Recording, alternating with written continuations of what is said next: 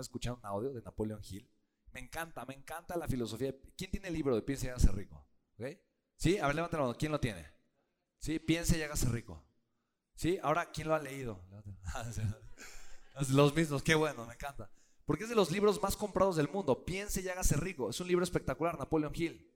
Dale Carnegie fue, eh, fue uno de los hombres, de los primeros billonarios en el mundo. Y tuvo él la acerera más grande de la historia en Estados Unidos. La fábrica de acero más grande. Era el magnate más importante en aquella época. Es como hablar de Elon Musk, por, así decirlo, de Steve Jobs en, aquellos, en aquella época. Y eh, uno de sus discípulos, Napoleon Hill, eh, se acercó con él y durante muchos años le pidió, enséñame a ser rico, enséñame a ser rico. Le dijo, a ver, vamos a hacer algo. Yo te voy a mentorear y te voy a pasar toda mi libreta de contactos donde tengo a miles de empresarios. Aquí está la gente más rica del mundo y vas a entrevistar a todas las personas que están en esta libreta. ¿Ok? Entrevistó a más de 500 personas. Y vamos a crear un libro para identificar cuáles son los patrones y qué es lo que tienen todas estas 500 personas en común. Las 500 personas más ricas de la historia, más ricas del mundo de aquella época. Estoy hablando entre 1900, 1910 y 1940.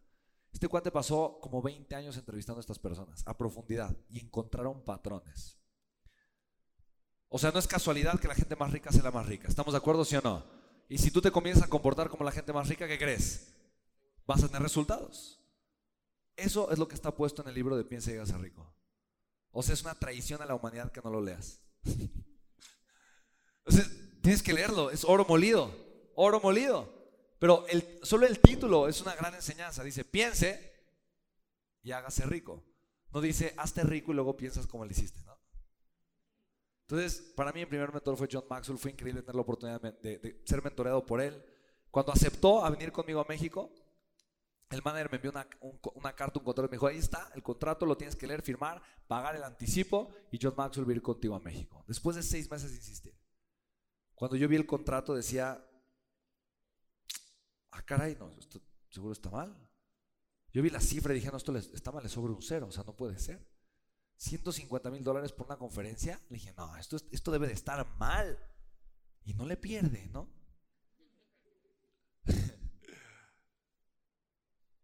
Y después las letritas, 150 mil dólares. Dije, no, sí está bien. Dios fue de los momentos más decisivos de mi vida. Ahí estaba yo, con la oportunidad de traer a John Maxwell a México por primera vez.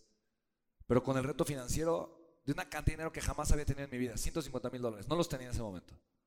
Imposible para mí, en mi mente, en ese instante. ¿De dónde los iba a sacar por un día el riesgo financiero? ¿Estás de acuerdo?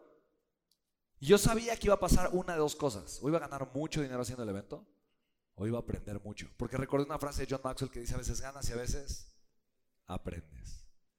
Y con el miedo del mundo, pero sabiendo que estaba tomando la mejor decisión del mundo, estaba tomando un gran riesgo, un riesgo financiero. Agarré el contrato y con la mano temblorosa lo firmé. Y yo dije, eso ya fue, ya, ya está, ya, ya, ya, ya. Sea lo que sea, yo sé algo. En algún momento de mi vida me voy a dar las gracias, las gracias por haber tomado esta decisión.